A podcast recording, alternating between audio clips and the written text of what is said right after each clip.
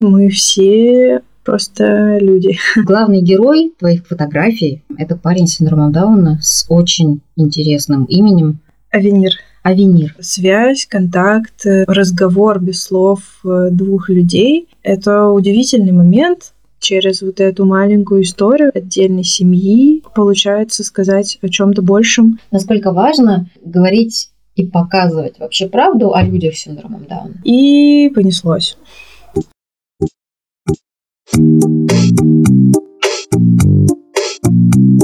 Какая разница? Подкаст благотворительного фонда Downside Up, в котором люди с синдромом Дауна и близкие делятся честными историями своей жизни и о том, что их волнует, а эксперты рассказывают, как можно сделать жизнь людей с особенностями лучше.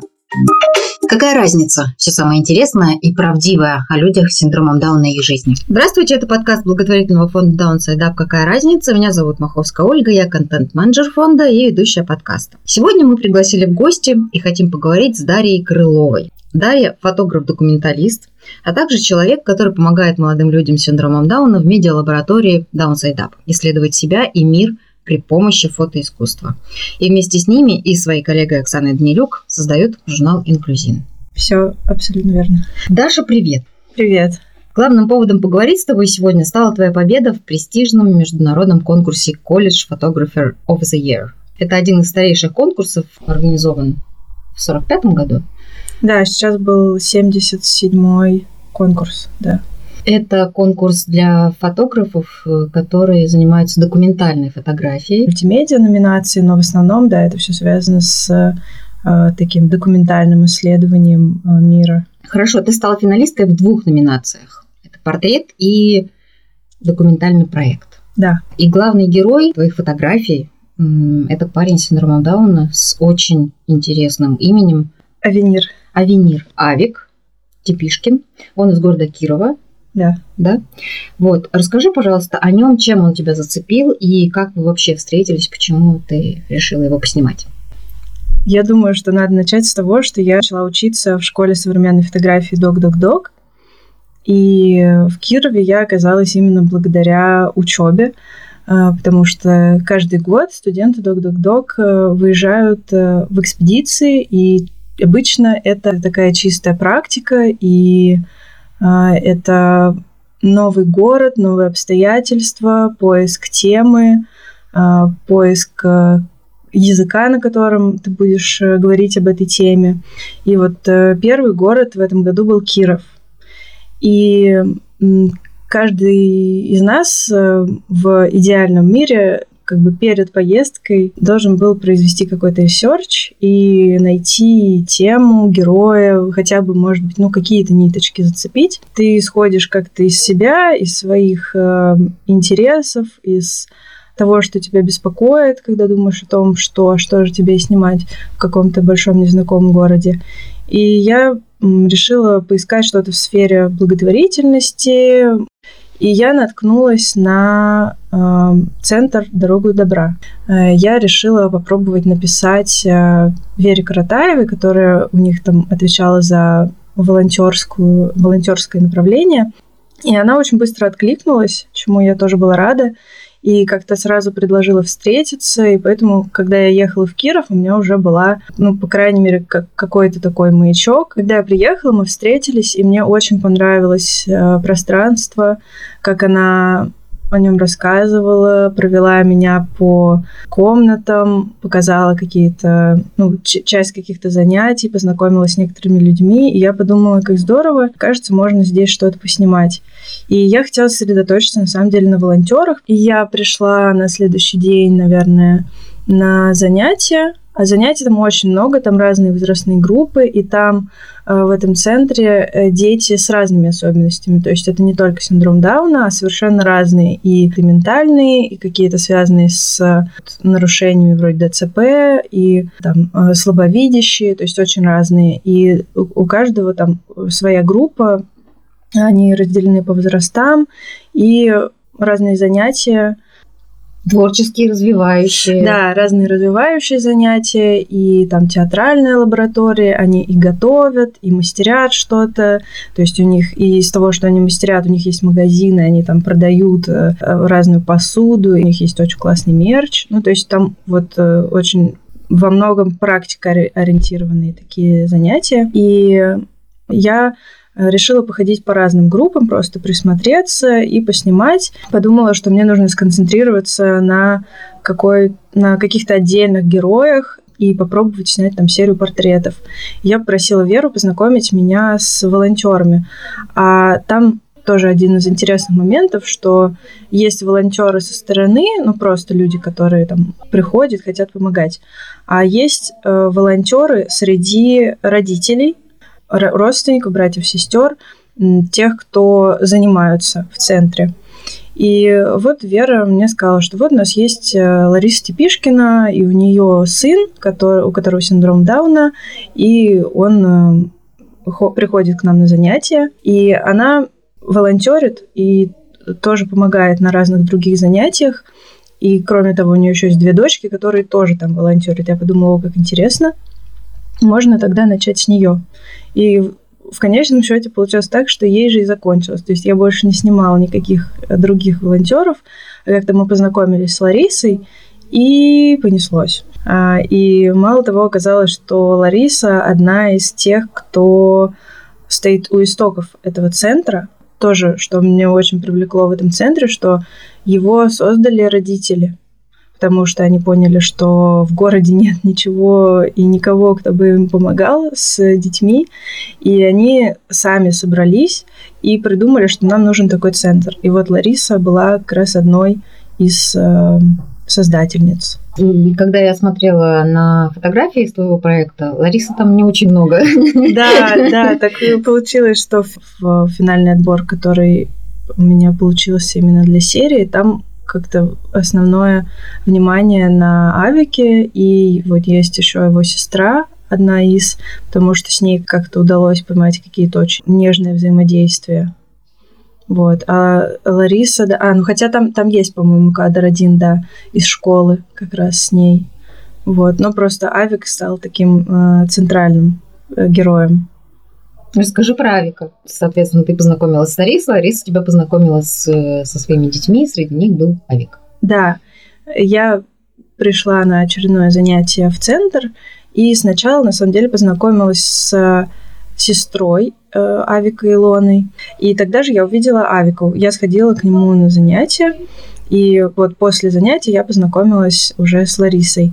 А, и договорилась с ней о встрече на следующий день. У нас была такая вот семейная прогулка, Лариса с тремя детьми а, и я. Она очень много мне всего рассказала про себя и, и узнала, что Авик шестой ребенок в семье, а, что меня тоже, конечно, поразило. Поразило, потому что она такая очень жизнерадостная, что ли. Ну, не то, чтобы это должно противоречить, противоречить чему-то, но просто э, она создает, создает внешнее впечатление очень такого э, радостного, достаточно легкого, открытого человека.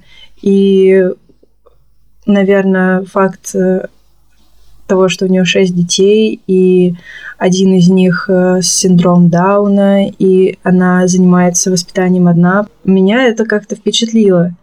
И мне очень понравился Авик.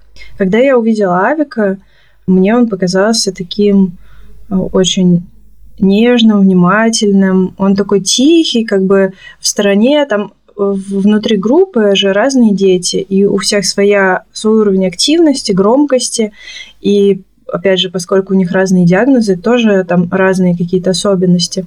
А он так э, был как будто бы немножечко немножечко отстраненный, немного в своем мире, но в то же время ты понимаешь, что он все чувствует и все э, воспринимает, во всем готов участвовать, просто там со своей скоростью, со своей такой вовлеченностью.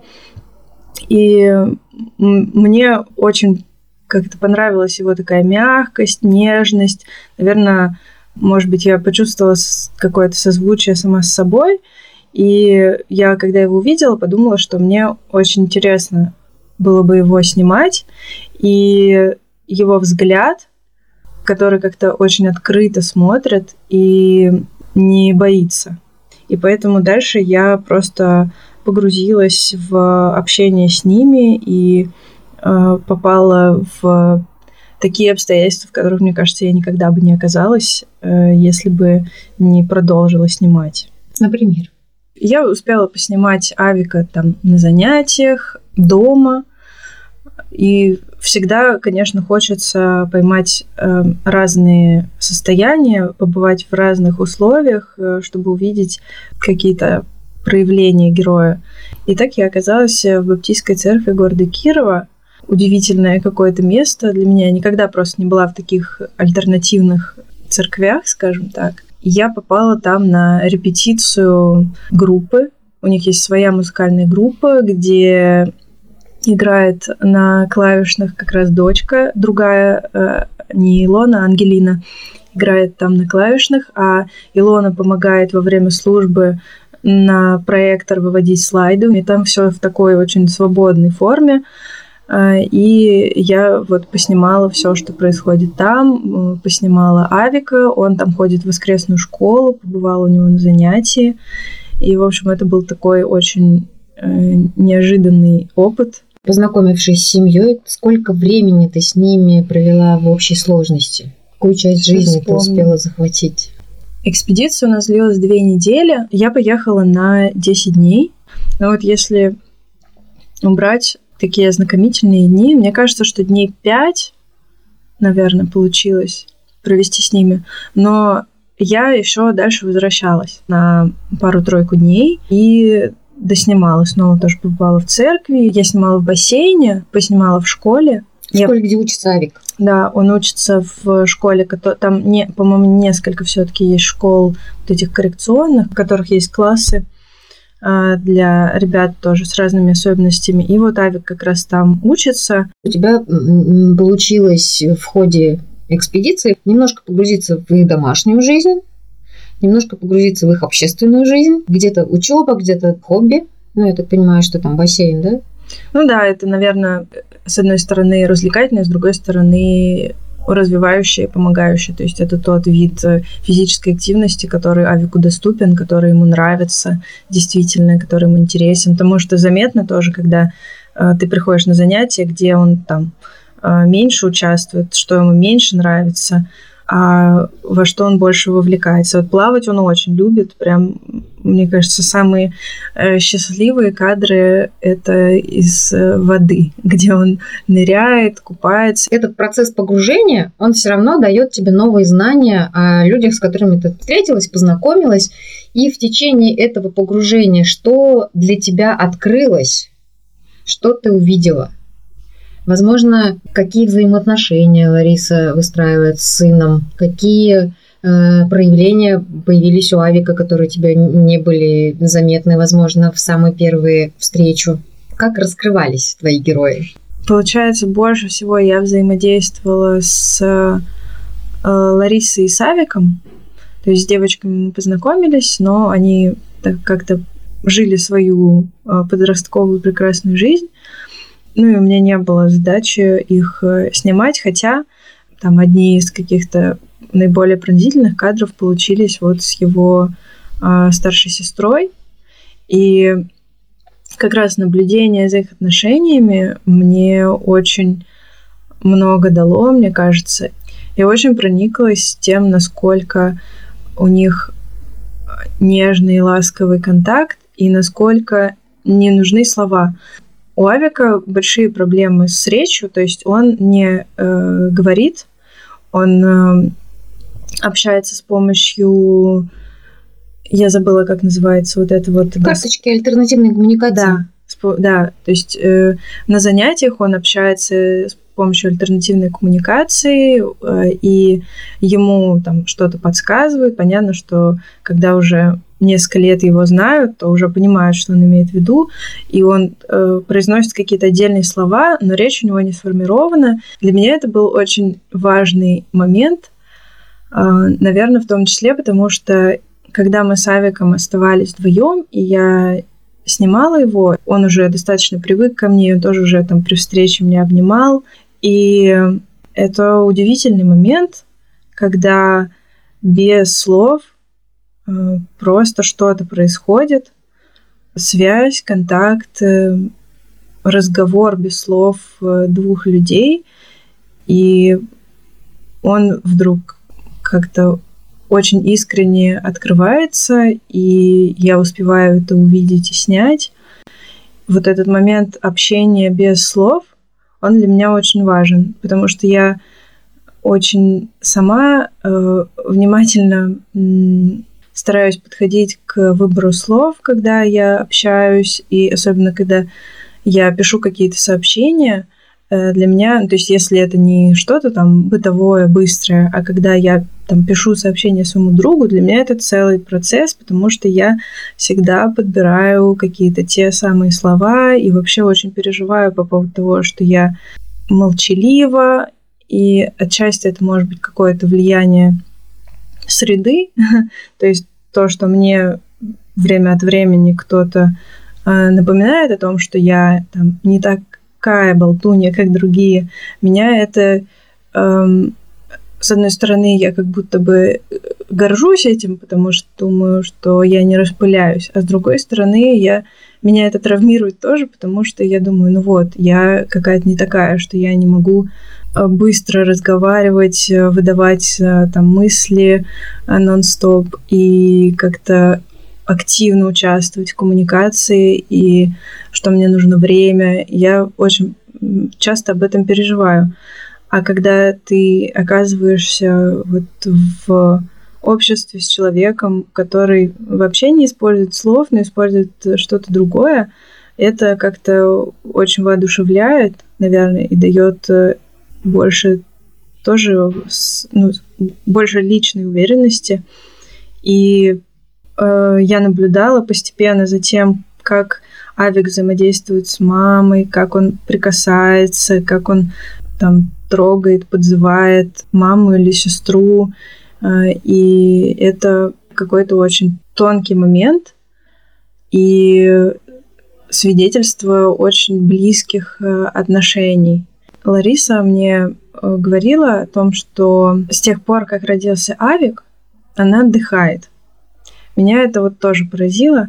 Кажется, что это какая-то сложность должно быть, когда вот у тебя вдруг появляется ребенок, э, которому нужно какое-то особенное внимание, нужно совсем иначе, кажется, подходить к его воспитанию и искать какие-то пути э, его включения вообще в жизнь. Но вот эти слова, ее то, что она с ним отдыхает, э, меня тоже как-то взбодрили и порадовали. И она еще сказала, что Авик у меня идеальный. И я понимаю, что это тоже очень индивидуальная особенность, что он действительно такой... То есть я ни разу не видела какого-то проявления агрессии, какого-то раздражения. Наверное, у него ну, вот какой-то такой склад характера.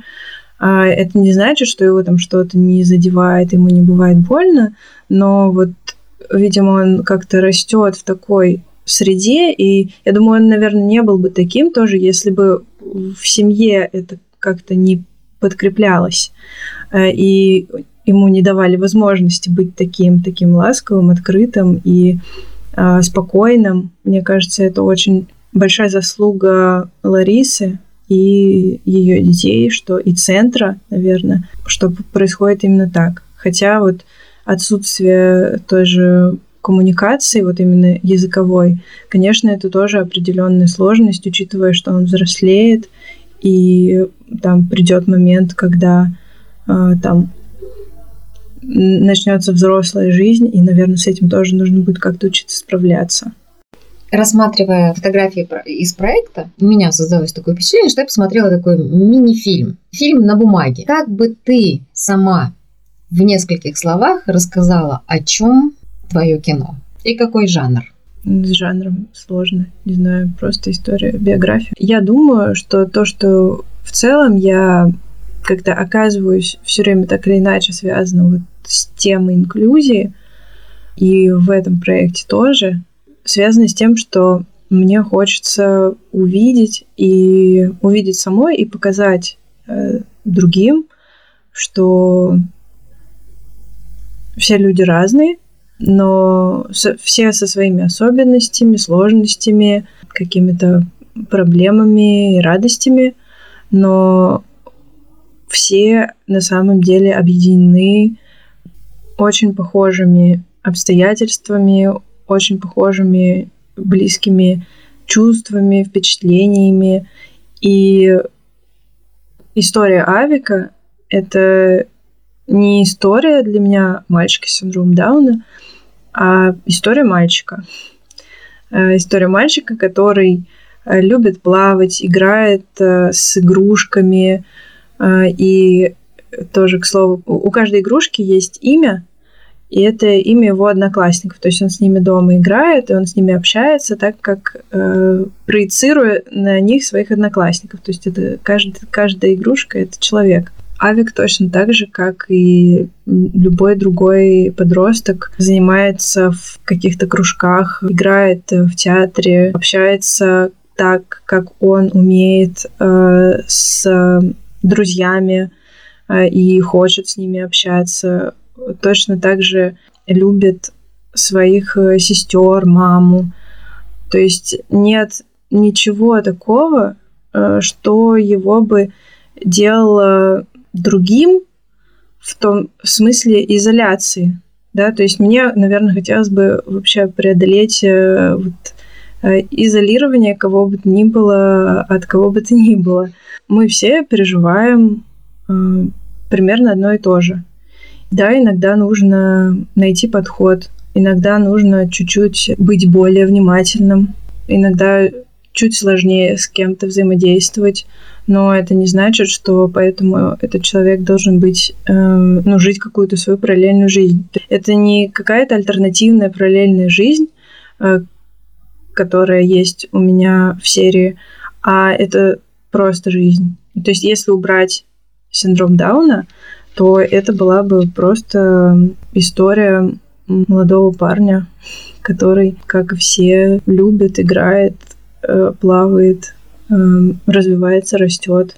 Наверное, э, тогда бы эта история не попала в финал конкурса, но посыл, посыл у нее такой, мне кажется. Ну, наверное, поэтому, может быть, ее и выбрали, что э, там просто человек. Вспомни свои ощущения, когда я смотрела на серию фотографий. Я поймала себя на том, что если бы это был фильм, то вероятно, он бы имел какой-то немножечко минорный окрас. Да? Да, что-то там есть про одиночество все-таки. Судя по тому, что ты сейчас рассказываешь, я понимаю, что хорошая история, где мальчик любим, мальчик желанен, мальчик живет своей жизнью, у него есть прекрасная мама, прекрасные сестры, он там ходит в школу и так далее. Но все равно сквозит, возможно, вот эта вот небольшая нотка какого-то одиночества. Ты этого не почувствовала во время съемки? Нет, я готова согласиться на самом деле с этим. Тема одиночества, она и для меня лично тревожащая меня, волнующая меня и важная. И, может быть, это даже непроизвольно как-то проходит, а, потому что я что-то такое переживаю. А ты все равно так или иначе, как будто через э, свои работы транслируешь свое личное. Одиночество просто это сам по себе такой сложный феномен. С одной стороны, он очень, может быть, пугающим, тревожащим. Кажется, что это что-то тяжелое, там трудно переживаемое, то, что нужно преодолеть, например. Но одновременно мы все всегда остаемся одиноки где-то в глубине и так и истинно, искренне. Наверное, можно по-разному считывать те же кадры с Авиком, когда, например, он и играет с игрушками, как будто с одноклассниками. Да, можно про это сказать, что ой, это так мило, что он переносит э, свою дружбу из школы домой. А с другой стороны, э, в этом, да, есть какая-то и печаль, э, что он не может там проводить, например, с ними время на улице, а у него есть вот эта подмена в виде игрушек, или то, что он очень много смотрит мультфильмы, и у него есть вот этот виртуальный контакт. Просто в каждом таком живом проявлении эмоций, которые у него есть, в его вот прикосновении к сестре, когда он там потреплет за щеку или обнимет, просто погладит. В этом есть очень большая потребность как будто к контакту. Действительно, в его обстоятельствах, а, наверное, он не может полноценно ну, вот это э, реализовать все свои желания. И я думаю, что здесь как-то соединяются одновременно вот очень сильная нужда в живом контакте. И главное, что кажется, что у него внутри есть очень большой ресурс, что он очень многим готов, готов делиться. И, наверное, там из-за тех особенностей, которые у него есть, и из-за тех сложностей, с которыми ему приходится сталкиваться, в том числе, ну, даже о том, что он учится в коррекционной школе, да, это все равно уже какая- какая- какая-то отделенность. А, конечно, в этом есть и своя драма, я думаю. Так что то, что здесь э, считывается одиночество, это очень естественно. Когда ты говорила про взаимоотношения с сестрой, ты говорила, что вот ты обратила внимание, насколько у Авика и у сестры очень такие близкие, близкий контакт. В чем это выражалось, когда ты это заметила, может быть? У меня довольно много есть кадров с э, сестрой, ну, это, не знаю, в целом просто какое-то ощущение. Очень заметно, как а, она его любит. Она приходила домой, она сразу практически шла к Авику и проявляла к нему свое внимание, и они могли поиграть во что-то. Но обычно это проявлялось именно через какие-то прикосновения. И на службе в церкви как раз Илона следила за тем, чтобы правильно сменялись слайды, на проекторе. И Авик просто стоял рядом, э, он никак э, не участвовал в работе, кроме как он просто стоял, как и все прихожане. Вот, и в какой-то момент э, у меня просто есть как раз кадр, этот Илона просто одной рукой она продолжала работать, а другую руку она как бы другой рукой поддержала Авику подбородок, и такой тоже очень нежный момент получился. То есть это что-то необязательное, и как бы не происходит прямого диалога или такое короткое проявление э, любви и внимания к твоему родному человеку, как знак какой-то, что я здесь, я вот работаю, но я все равно с тобой, я тебя слышу, я тебя mm-hmm. там вижу, Круто. чувствую. Вот мне кажется, что в этом, наверное, проявляется а еще мне очень понравился кадр, где зафиксированы просто две руки. А, рука Авика и его сестры Ангелины. Ангелина младшая из сестер. Она, по-моему, вернулась из школы и зашла к Авику, стала с ним как-то играться, и в какой-то момент они просто вот так сели, взяли за руки, и я это сняла как там, для фотографа, как человек, который пытается рассказать историю, для меня очень важно было поймать вот эти моменты нежности и э, связи Авика с другими людьми, да, действительно, в том числе, чтобы э, показать его не одиночество. Первая фотография, э, которая на меня произвела прям самое сильное впечатление, она, собственно, и стала победителем в номинации «Портрет». Mm. Она же входит в эту серию, там, где Авик с радостным выражением лица, с руками запрокинутыми за голову. Что это был за момент? Вот что, что тебе удалось э, зафиксировать? У меня была такая задача для себя внутренняя, что я хочу снять портрет, потому что для меня это тяжело. Мне очень хочется делать портреты, снимать людей, но у меня есть какой-то страх и есть одновременно сильное желание – но не очень понимаешь, как можно э, настроиться, нужно сонастроиться да, с человеком, чтобы он почувствовал себя как-то достаточно свободно, и получился вот этот э, тот самый кадр. У него включался иногда вот этот момент, такой же, который включается перед камерой, когда ты начинаешь немножко позировать, немножко что-то играть. А здесь он просто был в комнате, и у него какие-то свои, мне кажется, происходили процессы. Он о чем-то, наверное, вспоминал. После этого он как-то засмеялся, и я поймала этот момент, и я очень рада, что так случилось, потому что он там какой-то очень искренний. Когда я смотрела на эту фотографию, хоть я тебе и сказала, что, в общем, мне кажется, что это очень минорный фильм, если бы это был фильм, то эта фотография на кульминация счастья. Из этой серии, мне кажется, вот этот момент, когда человек э, подумал о чем-то очень-очень приятном или вспомнил что-то такое. Да, она стоит последней, чтобы оставить это впечатление. В конечном счете получилось, что это казалось бы, маленькая история отдельной семьи, не отягощенная какой-то глубокой драмой и, может быть, какими-то сверхсобытиями.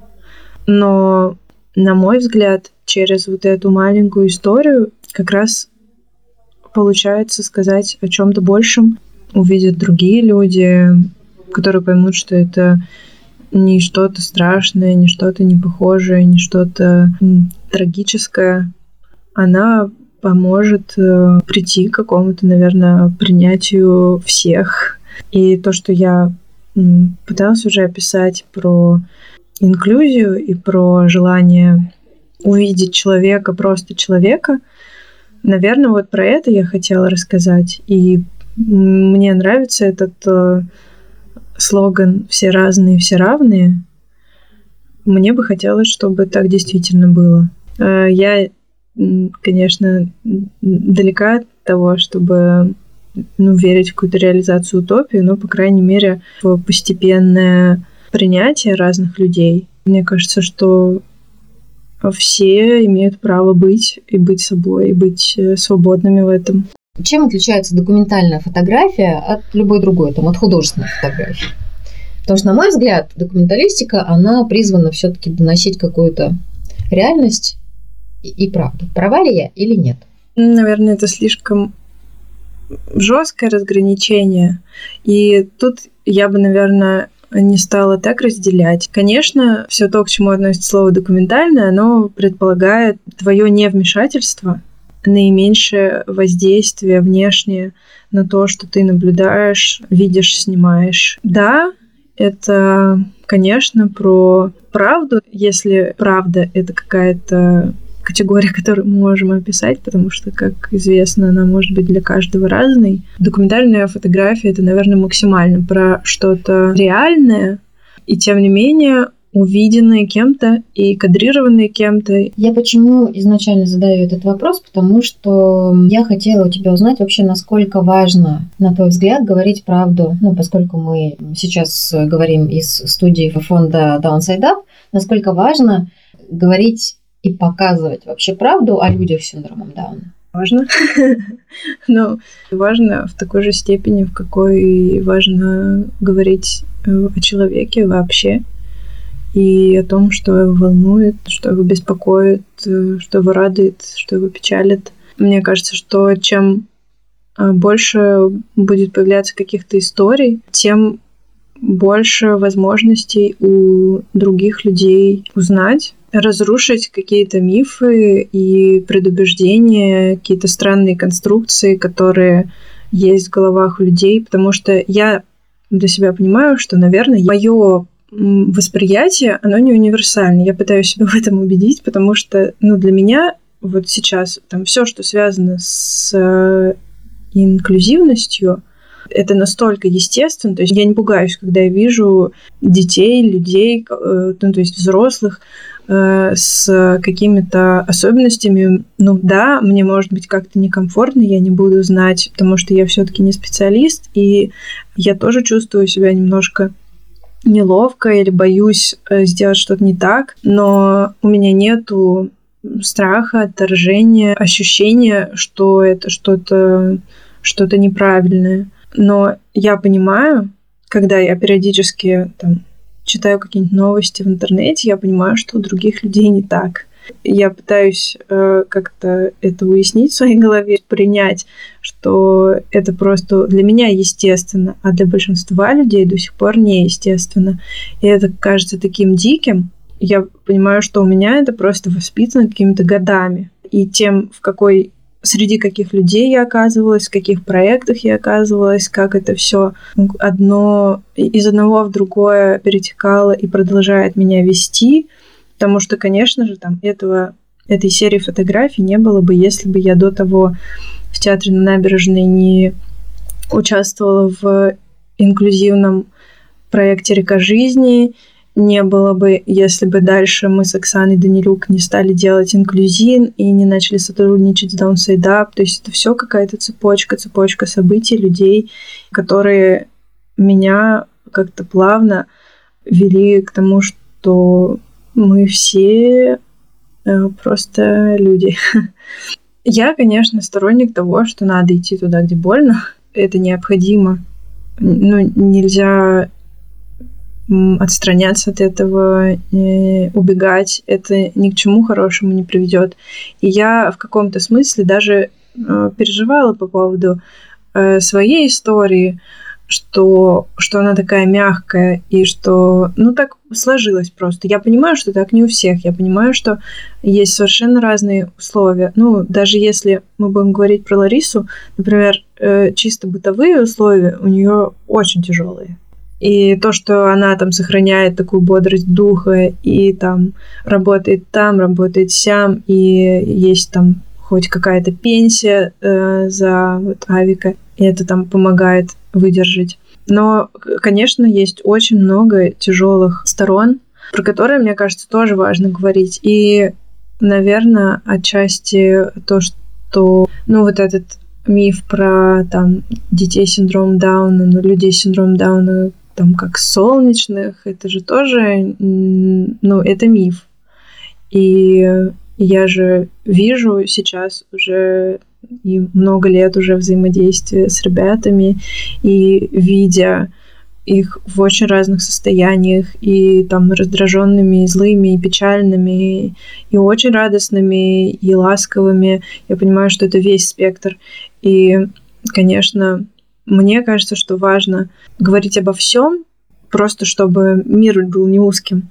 Но важно говорить обо всем как-то бережно. Кажется, что особенно если ты касаешься каких-то жестких тем, очень важно, чтобы это было не просто ради там ударов под дых. Есть э, известный репортаж Лены Костюченко про интернат и фотографии Юрия Козырева. Он, конечно, жесткий, но это то, что нужно и важно видеть и знать, чтобы понять, что есть проблема. Обращать внимание на какие-то сложные темы важно для того, чтобы попытаться что-то изменить, чтобы это перестало быть сложным, перестало пугать, ужасать, и чтобы оно не пряталось. Я думаю, сейчас, наверное, если говорить там про синдром Дауна, то, наверное, если погуглить, то много наберется каких-то проектов и серий. Возможно, часто они действительно довольно такие позитивные. Но вот э, есть, например, моя коллега по школе Док-Док-Док, Маша Гельман. Вот она тоже очень давно, еще вот там с тех пор, с 2016 года где-то, э, снимает. Есть такая деревня Светлана, э, где вот живут взрослые уже люди с синдромом Дауна, и она там делала фотосерию, проект большой про двух конкретных людей, Миню и Таню, двух героев, которые встретились, полюбили друг друга, про их историю любви, и потом про утрату. И это тоже все-таки про очень разные эмоции, потому что здесь речь идет и про потерю, и с одной стороны про любовь, которая вот э, есть и как бы, люди с синдромом Дауна тоже образуют семьи, отношения и, и боль утраты, которая тоже знакома всем и каждому. Ты занимаешься фотографией довольно давно. Скорее всего, фотографировала ты тоже разных людей. Есть ли разница? Возьмем Авика, которого ты фотографировала, да, и какой-нибудь, не знаю, проект, в котором главным героем является человек без инвалидности. И если есть, то какая разница? У меня есть такое ощущение, что когда вот нас кто-то снимает, на нас направлена камера, у нас э, сразу же включается какой-то другой режим существования. И в целом, наверное, чтобы сфотографировать там, настоящего э, да, с большой буквы человека, это очень э, тяжело. а, а может быть и невозможно. На мой взгляд, всегда есть вот этот момент какой-то неловкости, неестественности, момент привыкания.